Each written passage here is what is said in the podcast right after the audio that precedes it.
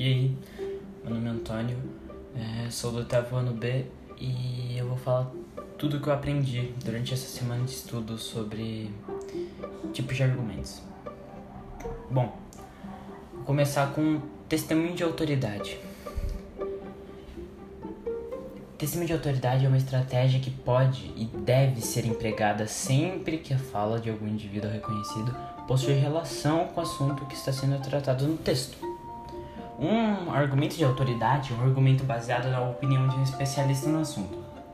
Muitas vezes as pessoas usam a expressão argumento de autoridade como sinônimo de mau argumento de autoridade. Mas nem sempre todos os argumentos de autoridade podem ser, pode se distinguir como alguma coisa boa ou alguma coisa ruim.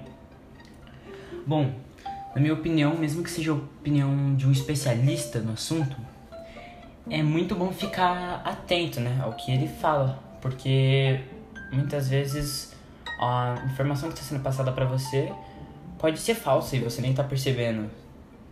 Né? Agora falando sobre dados extraídos da realidade.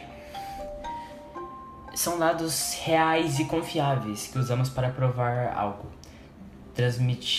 é, transmitindo confiança de que aquilo é confiável. Esses dados podem ser extraídos de qualquer fonte, desde que, é, desde que seja confiável e verdadeira. A fonte, por exemplo, pode ser um site, documento, censo do governo, é, enfim, qualquer uma que seja confiável.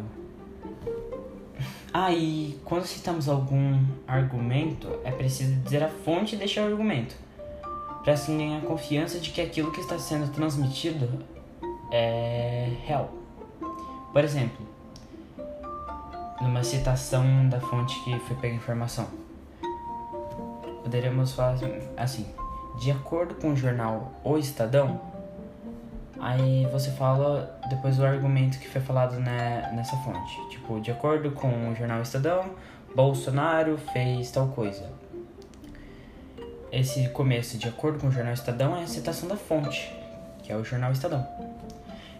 Minha opinião sobre os dados extraídos da realidade é que eu acho muito importante, já que faz passar uma confiança maior no assunto a ser tratado. E sempre quando possível é bom colocar as fontes de informação, né, para garantir uma confiança no na pessoa que está ouvindo, que está lendo o seu texto. Palavra síntese.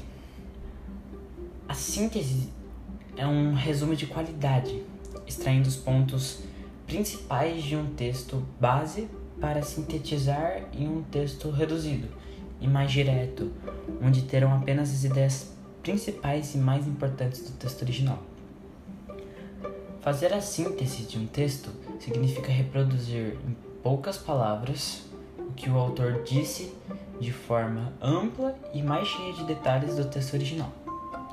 A palavra síntese é utilizada para trocar com uma palavra equivalente ou fazer omissão dela. Um exemplo dessa omissão pode ser visto na frase